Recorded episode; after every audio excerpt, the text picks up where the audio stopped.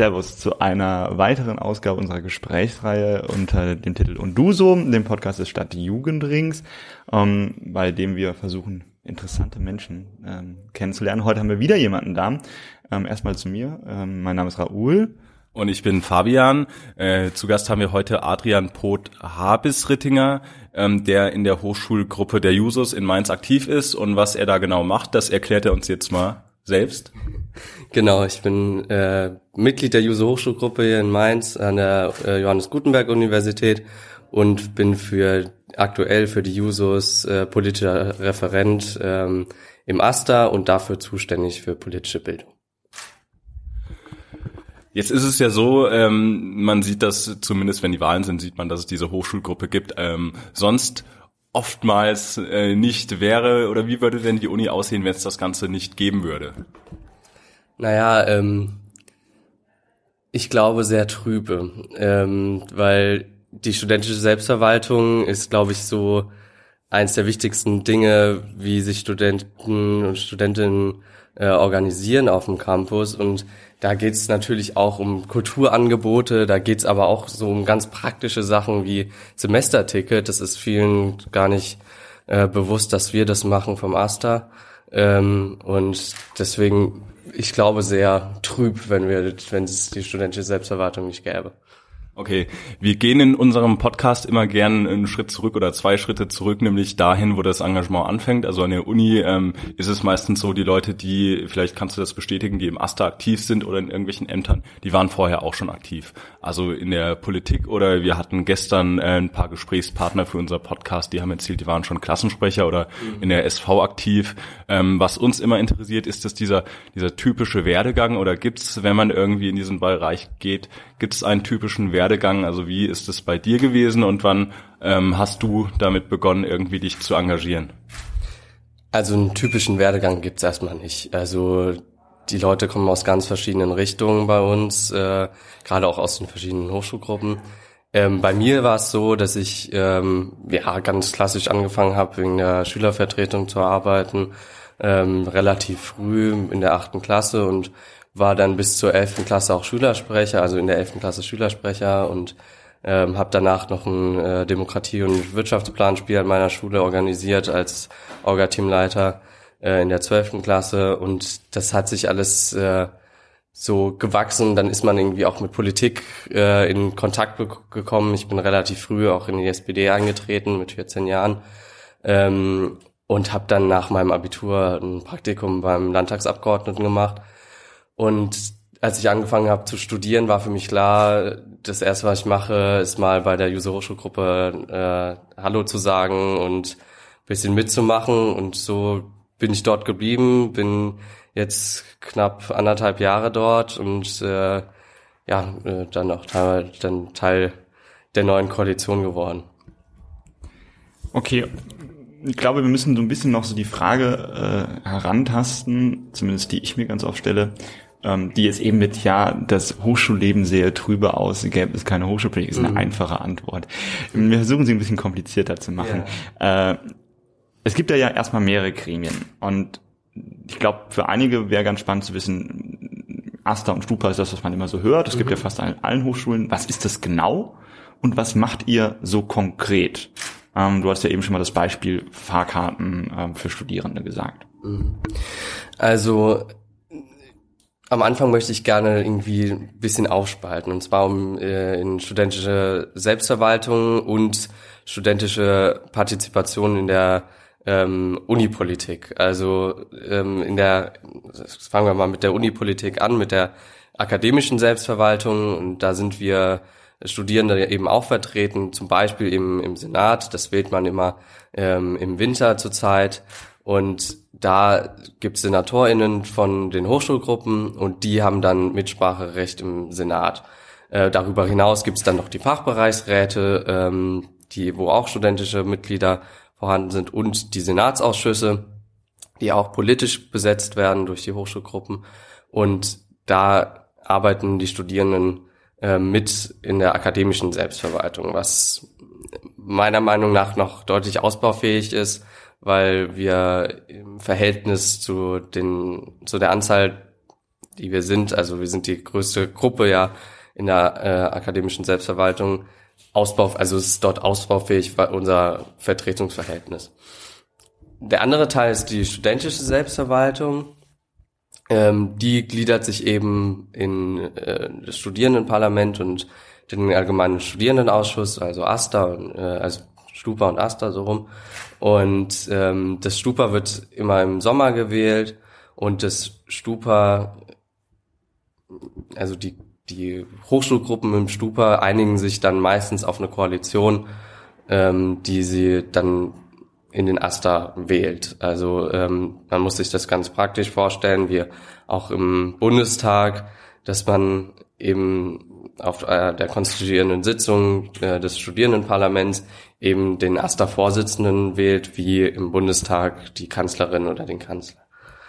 Genau, und äh, dann werden die ReferentInnen noch ähm, gewählt vom Stupa und da wird's ganz praktisch. Also die Referentinnen äh, sind auf verschiedene Arbeitsbereiche aufgeteilt, ähm, auch wenn wir ja, kollektive Arbeitsteilung zwar haben, aber äh, alle irgendwie auch bei verschiedenen Themen mitarbeiten.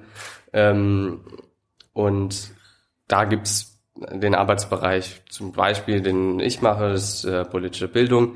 Ich organisiere zum Beispiel ganz praktisch äh, solche Sachen wie politische Vorträge, hatte letztens eine Lesung in, an der Uni und da mache ich dann Werbung für und ähm, hoffe, dass so viele Leute kommen wie möglich. Und das, das zum Beispiel äh, politisches Angebot oder dann gibt's halt auch das kulturelle Angebot ähm, von unserem Arbeitsbereich für Kultur oder jetzt steht das Aster Sommerfest äh, vor der Tür, 14.06. Ähm, da gibt es einen Arbeitsbereich für Großveranstaltungen.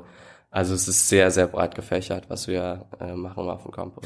Okay, ich hack da mal gerade ein. Also wir hatten jetzt einmal die strukturelle Seite, wie das Ganze funktioniert.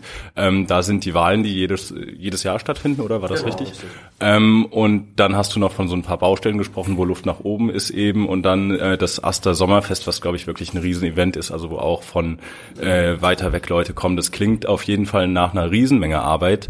Ähm, entsprechen wahrscheinlich auch nach einem großen Personalbedarf. Also wie ist das? Wie viele Leute seid ihr? Und ähm, ja, dann seid ihr wahrscheinlich auch immer offen für andere Leute. Also habt ihr eine Stammcrew oder ähm, habt ihr einen, ja, ich sag mal, einen relativ regen Personalwechsel, weil man muss ja auch bedenken, ihr seid alle Studenten, ihr habt noch ein äh, Studium unter, mhm. unterzubringen.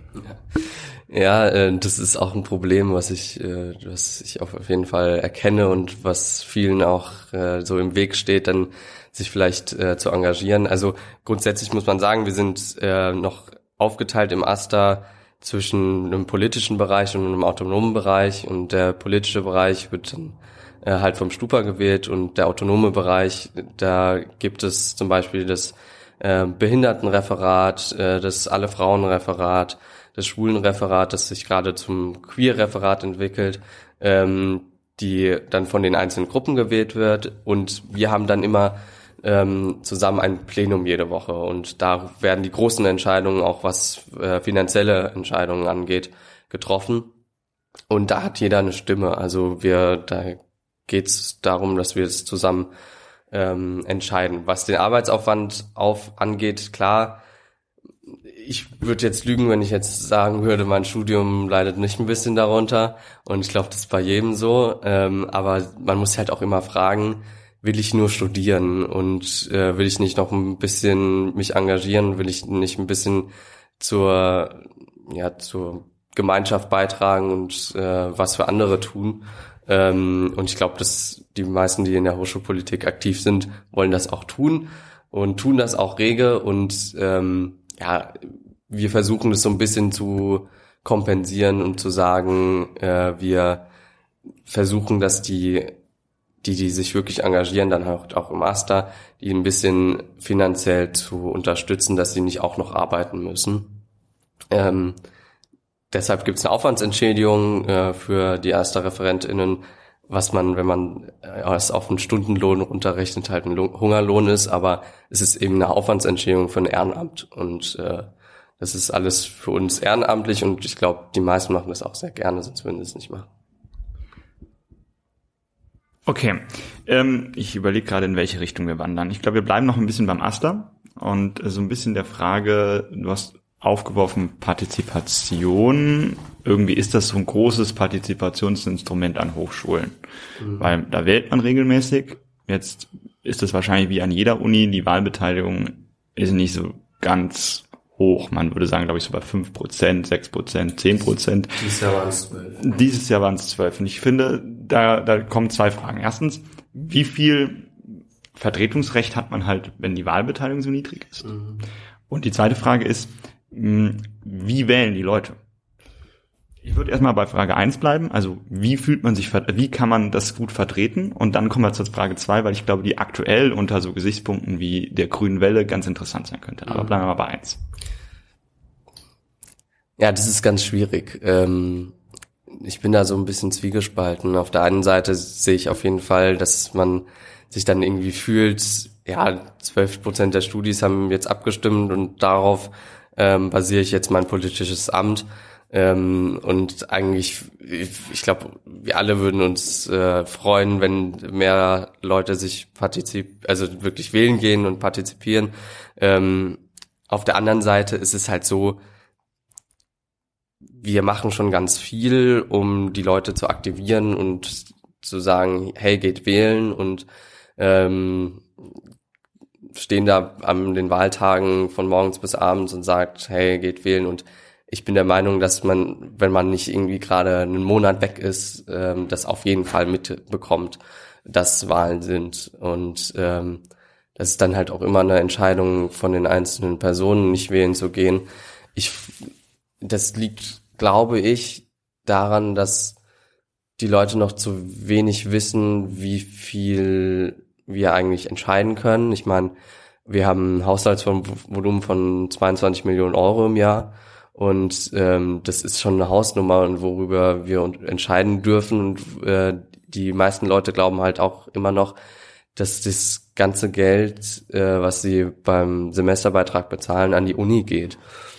Und es ist halt nicht so, sondern der Großteil geht halt äh, an die studentische Selbstverwaltung. Ähm, das ist ein Riesenproblem. Ich glaube, da haben wir auch noch viel aufzuholen.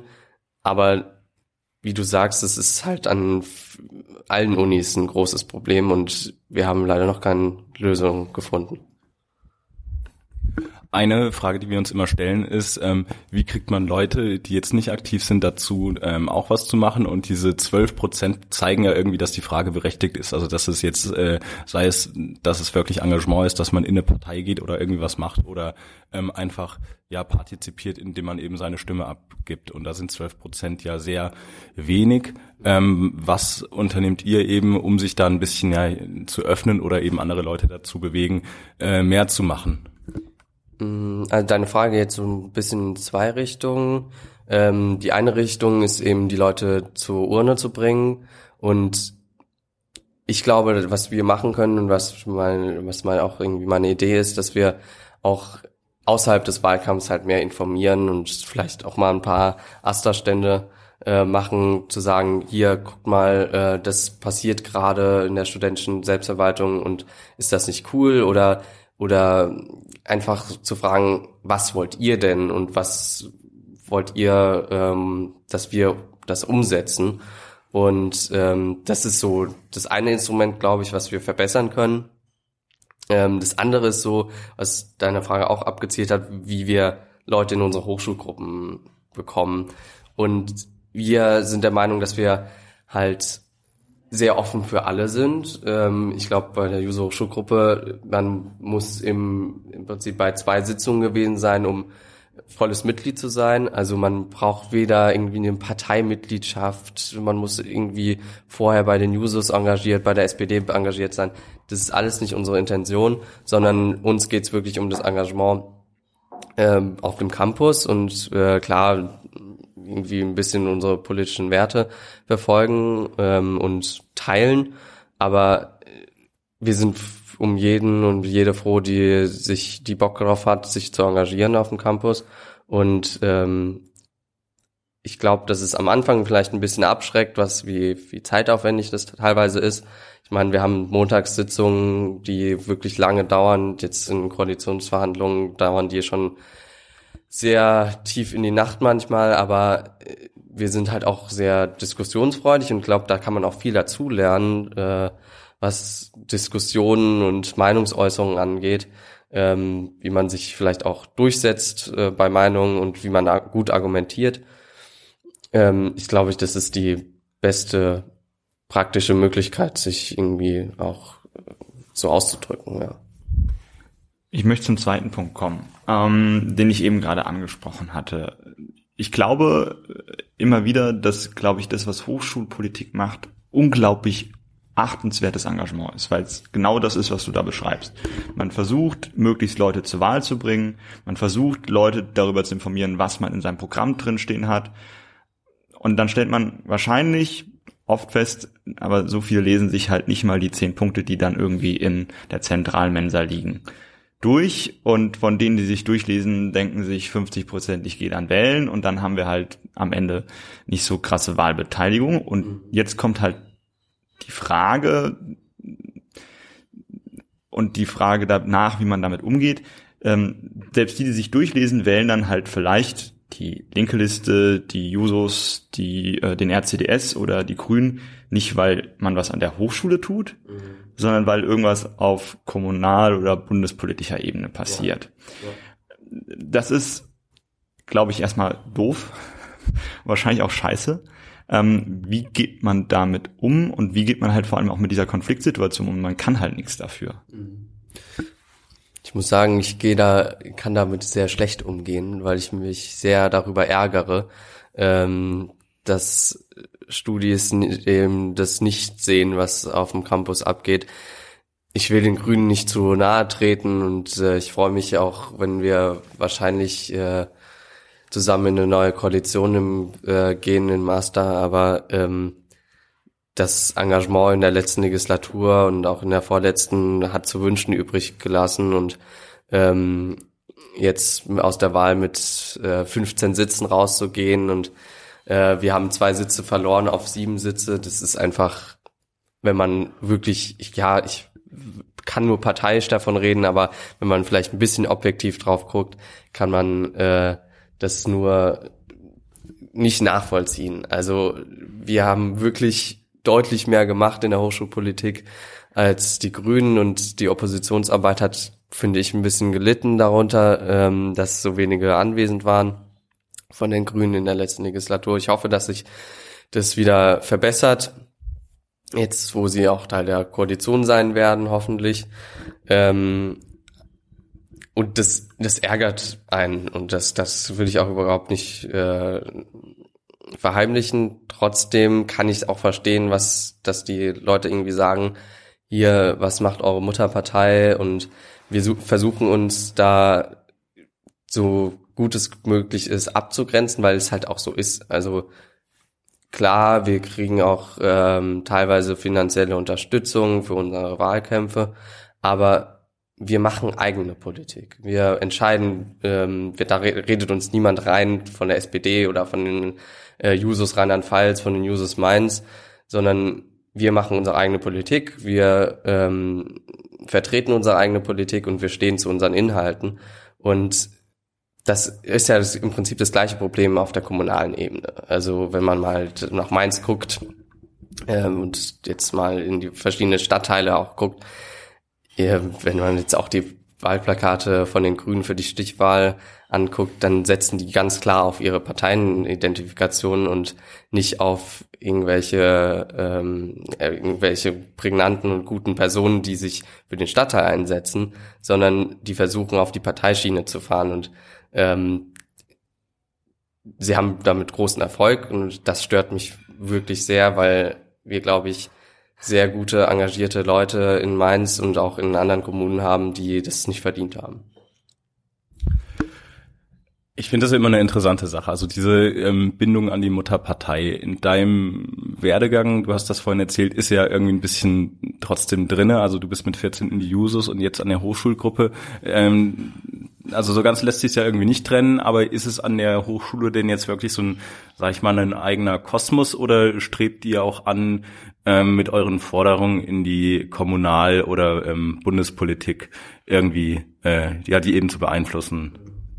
Ähm, ich möchte nochmal sagen, also gerade bei der Hochschulpolitik ist es uns irgendwie überhaupt nicht wichtig, wie ob es irgendwie eine Parteimitgliedschaft ist. Also wir haben wirklich, ich glaube, mindestens die Hälfte unserer Gruppe ist eben nicht Parteimitglied. Ähm, und das ist auch vollkommen okay, solange sie irgendwelche, die hochschulpolitischen Werte, die wir vertreten, ähm, auch teilen können, dann ist das gar kein Problem.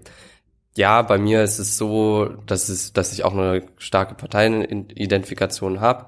Ähm, und ja, wir haben auch den Anspruch, gerade was so Sachen wie BAföG-Reform, Zweitstudiengebühren, ähm, aber auch ähm, studentisches, studentischer Wohnraum hier in Mainz angeht, ähm, auf Landes- und Kommunalebene mitzuentscheiden und Einfluss zu nehmen.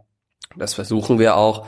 Und klar, das kann ich auch so sagen. Wir, spre wir sprechen auch mit unseren Parteimitglieder, Mitgliedern auf, die engagiert sind auf äh, kommunaler und äh, landespolitischer Ebene und äh, versuchen da schon die studentischen Interessen äh, einzubringen. Und ich glaube, das unterscheidet uns sehr von anderen Hochschulgruppen.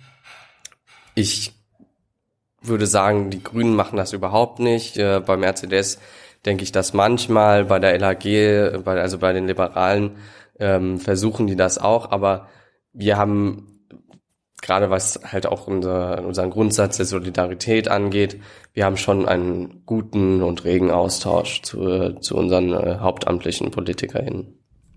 Du hast eigentlich die Frage schon vorweggenommen, die ich gerade stellen wollte.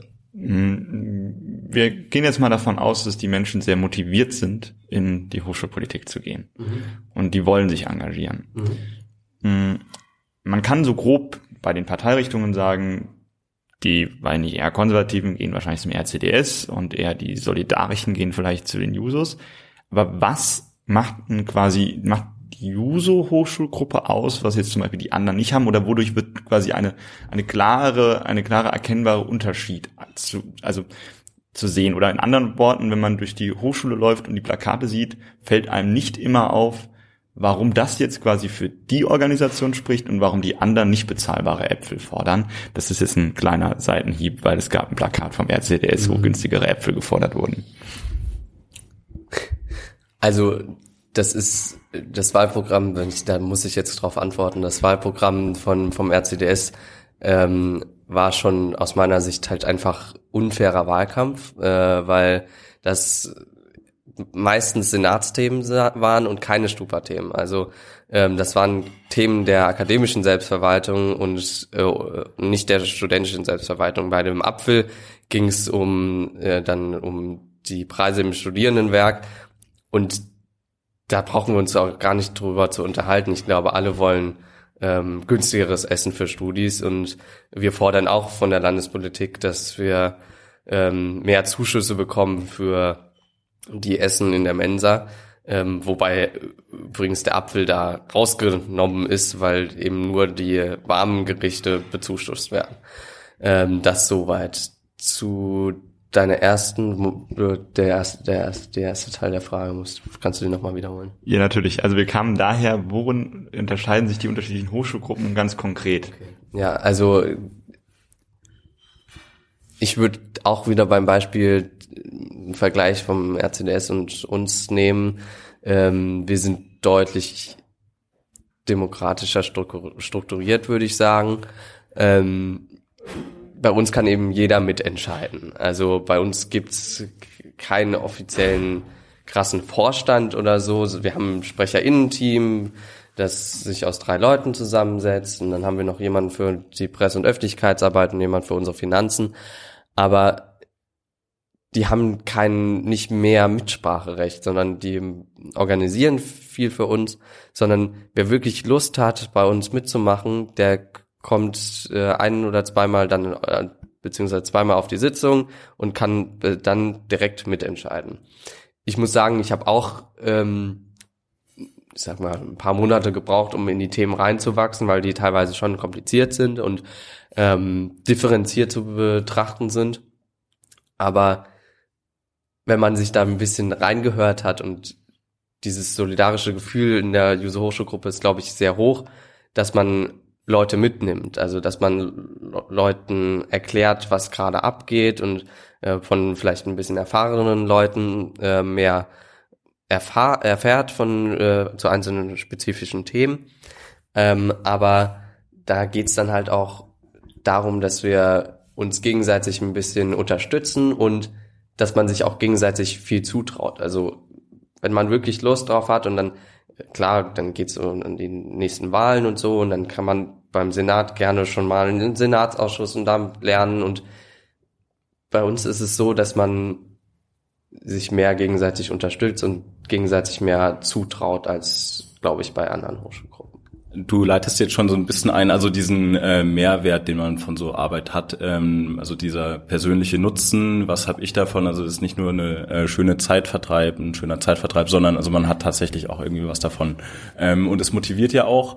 Ähm, welche, welche Anreize kann man denn noch setzen, um ähm, ja, das einfach attraktiver zu machen. Also es gibt ja zum Beispiel Ideen, dass man für Leute, die ein äh, freiwilliges soziales Jahr geleistet haben, äh, Credit Points vergibt, ähm, dass das verrechnet wird mit irgendwelchen äh, Seminaren oder dass man dann eben schon was hat, dass das als Vorpraktikum zählt.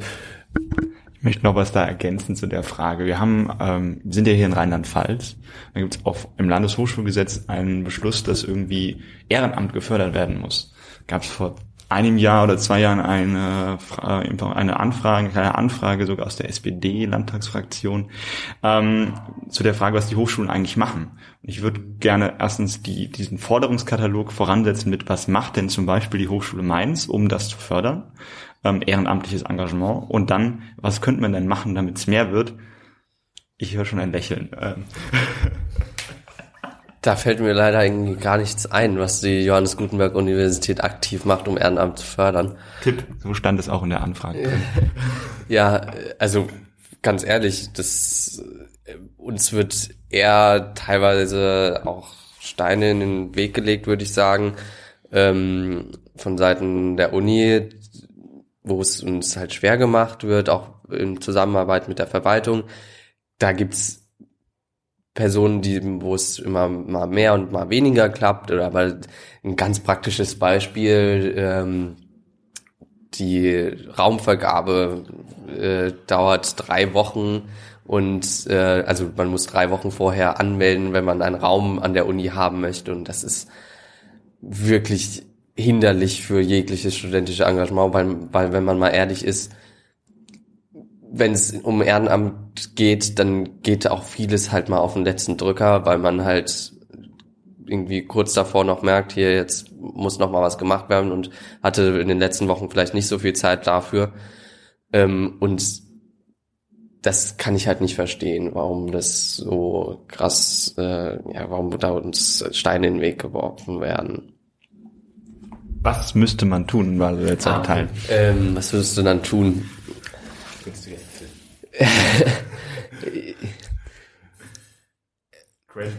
Ja, ich bin da, da, ich bin der Meinung, dass man da ein bisschen mehr entlastet wird, gerade bei der Anwesenheitspflicht. Wir fordern ja schon lange, dass, äh, dass die Anwesenheitspflicht generell abgeschafft wird. Also gerade wenn es um Ehrenamt geht, dann äh, geht es halt auch darum, dass man mal an manchen Tagen irgendwo irgendwas anderes macht, außer studieren. Und äh, dass man irgendwie auch die Möglichkeit bekommt, das zu tun. Und gerade auch was zum Beispiel Senatsausschüsse angeht, die sind selbstverständlich an einem Vormittag äh, unter der Woche, wo die ganzen Profs und Dekane dann wahrscheinlich Zeit haben und äh, das, die, das werden ihre Arbeitszeit machen. Aber da fragt keiner nach, äh, ob, ob wir Studis da Zeit haben und ob wir da vielleicht eine Lernveranstaltung haben oder so. Ich bin dann bei meiner Lernveranstaltung äh, gefehlt zum Beispiel jetzt vor ein paar Wochen. Und das wird mir ganz einfach als normale äh, Fehlstunde eingetragen. Und das, da muss man halt immer wieder drüben kämpfen bei den einzelnen Dozierenden, ähm, dass man irgendwie sagt, hier, ich fehle nicht aus gesundheitlichen Gründen oder ich fehle nicht äh, absichtlich, sondern das ist studentisches Engagement und das ähm, gehört auch zur akademischen Selbstverwaltung natürlich mit dazu. Und sowas kann ich auch überhaupt nicht verstehen, äh, dass man da von Seiten der Hochschulleitung nicht einfach ähm, mehr dahinter steht, mehr hinter den Studis steht und mehr studentisches Engagement ähm, unterstützt. Da jetzt war, ich kann noch ein anderes Beispiel nennen, jetzt am letzten Donnerstag, glaube ich, war von 9.30 Uhr bis 16.30 Uhr ein ganzer Tag darum, wo es darum ging, ähm, die Vision der Johannes Gutenberg Universität für 2030 zu entwickeln. Und von 9.30 Uhr bis 16.30 Uhr, das ist klar, dass äh, äh, Studis da entweder auch studieren oder vielleicht auch dann noch arbeiten und da kann, also wie man sowas machen kann und dann sich fragen, warum so wenige Studis teilnehmen, das ist halt einfach paradox. Ja, das trifft's ganz gut. Ähm, ich frage mich, ist das, ist das wirklich nur ein Problem an der Johannes Gutenberg Universität Mainz oder ist es bundesweit aktuell, ähm, dass jede Uni dem Ehrenamt so ein bisschen Steine in den Weg legt? Ich glaube, da gibt's gute Beispiele und schlechte Beispiele. Ich glaube, was mein Eindruck ist, ist, dass man je kleiner es wird, desto besser ist die Unterstützung. Also an den äh, Hochschulen, ehemalige Fachhochschulen äh, hier in Rheinland-Pfalz glaube ich, dass es ein bisschen besser läuft, aber auf der anderen Seite ist es dann halt auch so, dass man weniger einen kleineren Pool aus Leuten hat, die sich äh, engagieren können potenziell deswegen auch weniger Leute sich engagieren. Aber mein Eindruck ist schon, dass man je weniger Leute und je weniger so dazwischen ist zwischen Studis und Hochschulleitung, ähm, desto besser funktioniert auch der Austausch.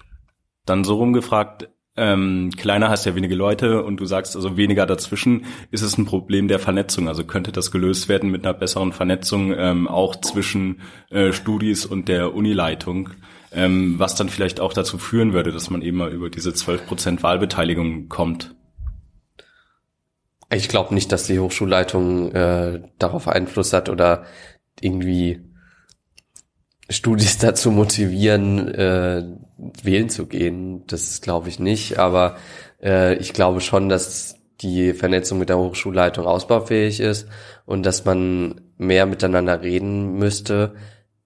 Aber der Schritt ist eigentlich erstmal bei den bei der kleinen Vernetzung zu sagen, die Hochschulleitung unterstützt. Also das ist ja auch immer so ein Quid pro quo, dass man sagt, irgendwie, ich steck da Zeit rein, um mich mit der Hochschulleitung zu vernetzen oder mit, äh, keine Ahnung, mit Dekanen oder mit Dekanaten und mit Prodekanen oder so oder mit InstitutsleiterInnen und dann kriege ich daraus einen Mehrwert. Und wenn ich den Mehrwert nicht bekomme, dann äh, denke ich mir vielleicht beim nächsten Mal, da kann ich meine Zeit besser für andere Dinge verwenden. Und das ist so ein, so ein Ding, wo ich sage, jetzt ist die erstmal an manchen Stellen erstmal die Hochschulleitung gefragt und da sind, sind die nicht in der Position zu mehr von uns zu fordern, sondern wir von denen. Ich äh, habe gerade nachgedacht, ich war vor einigen Wochen bei einer Veranstaltung des Landes, wo es um jungen Politik ging und die Frage, wie man das fördern kann. Hat ein Amtsleiter eines Jugendamtes, ich lasse jetzt mal weg, von welcher Stadt, gesagt, man sollte für jede Stupa-Wahl Credit Points bekommen. Wir hätten eine höhere Wahlbeteiligung. Ich möchte da gar keine Frage draus stellen. Das lassen wir mal so im Raum stehen. Ich finde es halt sehr amüsant, dass man dann irgendwie, wenn man Wahl wählen würde bei der Bundestagswahl auch irgendwie einen Apfel bekommt oder eine Steuererleichterung. Bei uns gibt's schon Süßigkeiten. Ja, ja, und tolle Beutel. Ähm, und so ein Stempel auf dem Studierendenausweis, wenn man sich dann fragt, äh, ist das jetzt eher so negativ oder positiv, wenn das andere sehen.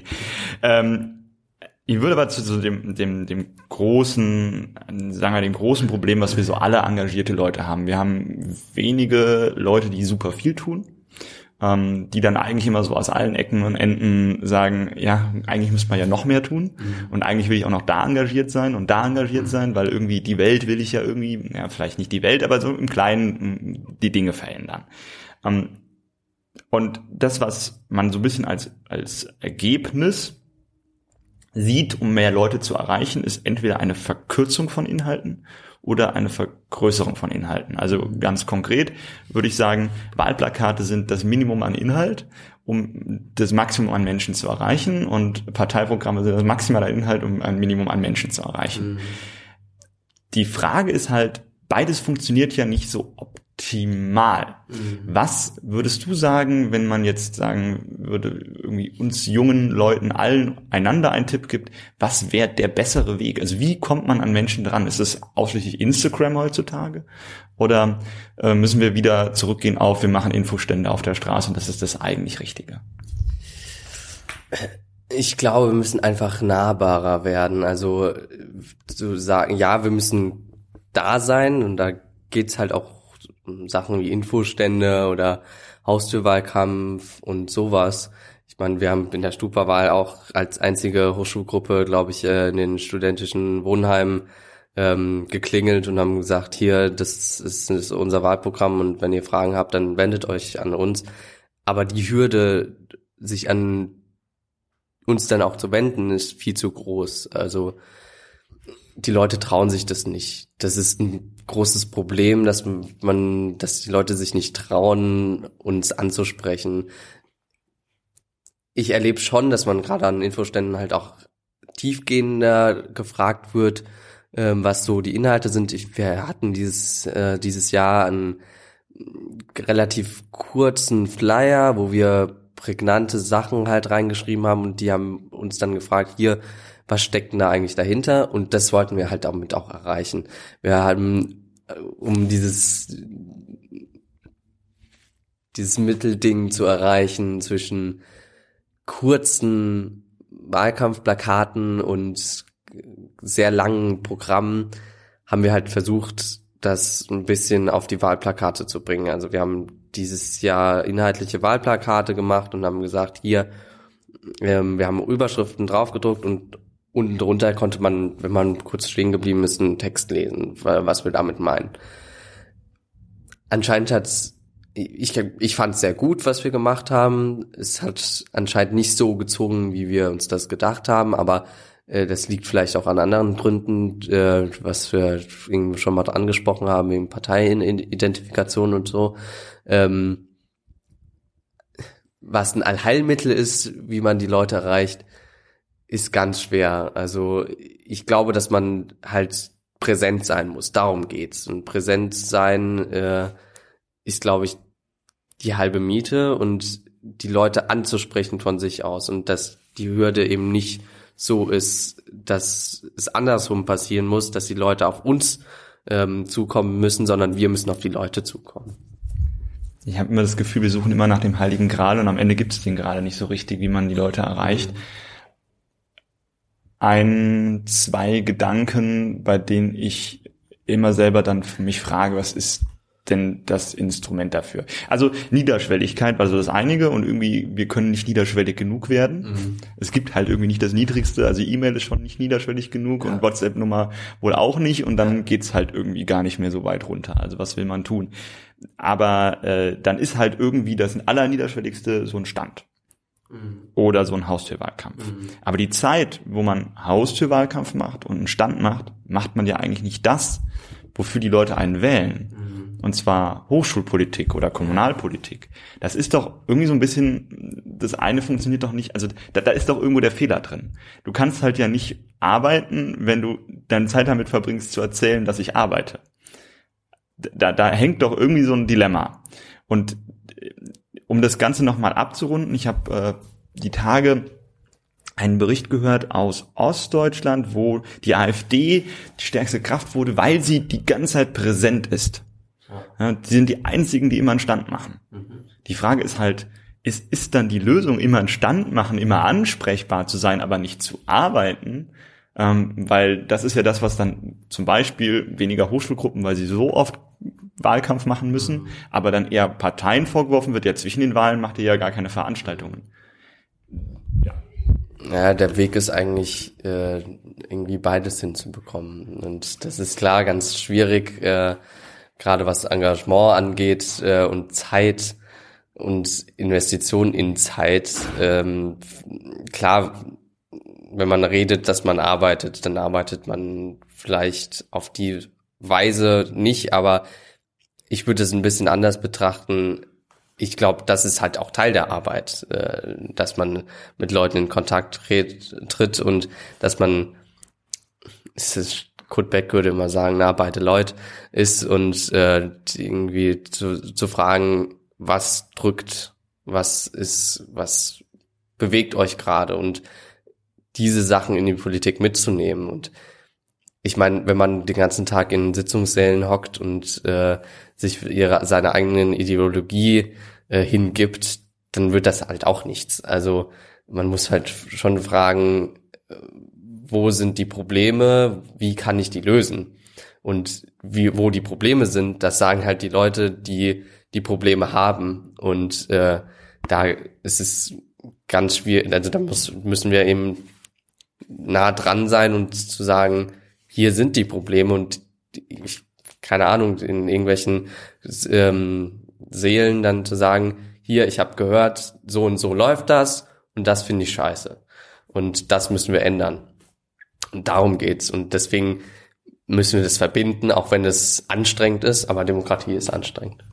Ich hätte voll Bock, noch eine Stunde lang darüber zu reden, was die Aufgabe eines jungen Politikers ist, würde aber gern so ein bisschen Bogen binden. Und ja. zwar was würdest du sagen? Wir sind jetzt hier passiv bei den jungen Menschen bei du angekommen.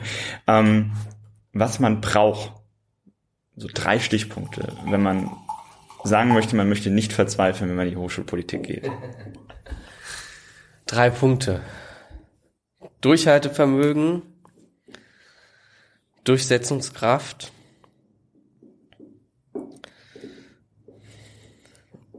und eine politische Haltung. Ähm, soll ich das noch ausführen oder? Okay. Äh, Durchhaltevermögen, das habe ich ja schon mal kurz angesprochen, ähm, dass man eben lange, ich gut, bei der Juso Hochschulgruppe ist vielleicht auch ein bisschen länger als bei anderen Hochschulgruppen, aber deshalb haben wir eigentlich immer eine differenzierte Meinung zu Themen. Ähm, lange in, Entschuldigung, lange in Sitzungssälen hockt und lange vielleicht auch auf Asterpläne hockt und ähm, mitdiskutiert und aber am Ende zu der vermeintlich richtigen Entscheidung kommt. Dann ähm, Durchsetzungskraft, dass man irgendwie auch seine Meinung versucht, den anderen nahezubringen. Also, dass man vielleicht auch aber andersherum auch überzeugt wird von anderen Meinungen. Also es kann nicht sein, dass man äh, starr irgendwie durch die äh, Hochschulpolitik geht und ähm, sich vielleicht nicht manchmal fragt, hm, ähm, da muss ich nochmal reflektieren, vielleicht hat derjenige oder diejenige recht und wir müssen auch da auf einen anderen Punkt kommen. Das meine ich mit Durchsetzungskraft auch äh, bei Meinungen und eine politische Haltung ich glaube trotzdem nicht, dass man bei aller Überzeugungskraft von anderen ähm, gewisse Grundwerte aufgeben sollte. Und da steht bei der User Hochschulgruppe halt auch äh, solidarisches Miteinander im Vordergrund. Und äh, das leben wir auch in unserer Arbeit im Master. Ich finde den Appell, den wir eigentlich jetzt hier gemeinschaftlich formulieren können, man sollte mehr politische Haltung haben. Ähm, wir sind ja jetzt hier auf dem Open War Festival so mit dem Titel Partei ergreifen. Ich glaube, den Wunsch und den Appell, mehr Partei zu ergreifen, egal in welche Form. Ich glaube, demokratischer sollte es schon sein, aber in welcher Partei am Ende, das glaube ich, ist dann euch überlassen. Das ist, glaube ich, ein gutes Schlusswort. Und ähm, wünschen euch allen einen wunderschönen Tag. Bis zum nächsten Mal. Bis zum nächsten Mal. Vielen Dank. Ich danke, dass ich da sein durfte. Ja, ja. Ciao. Tschüss.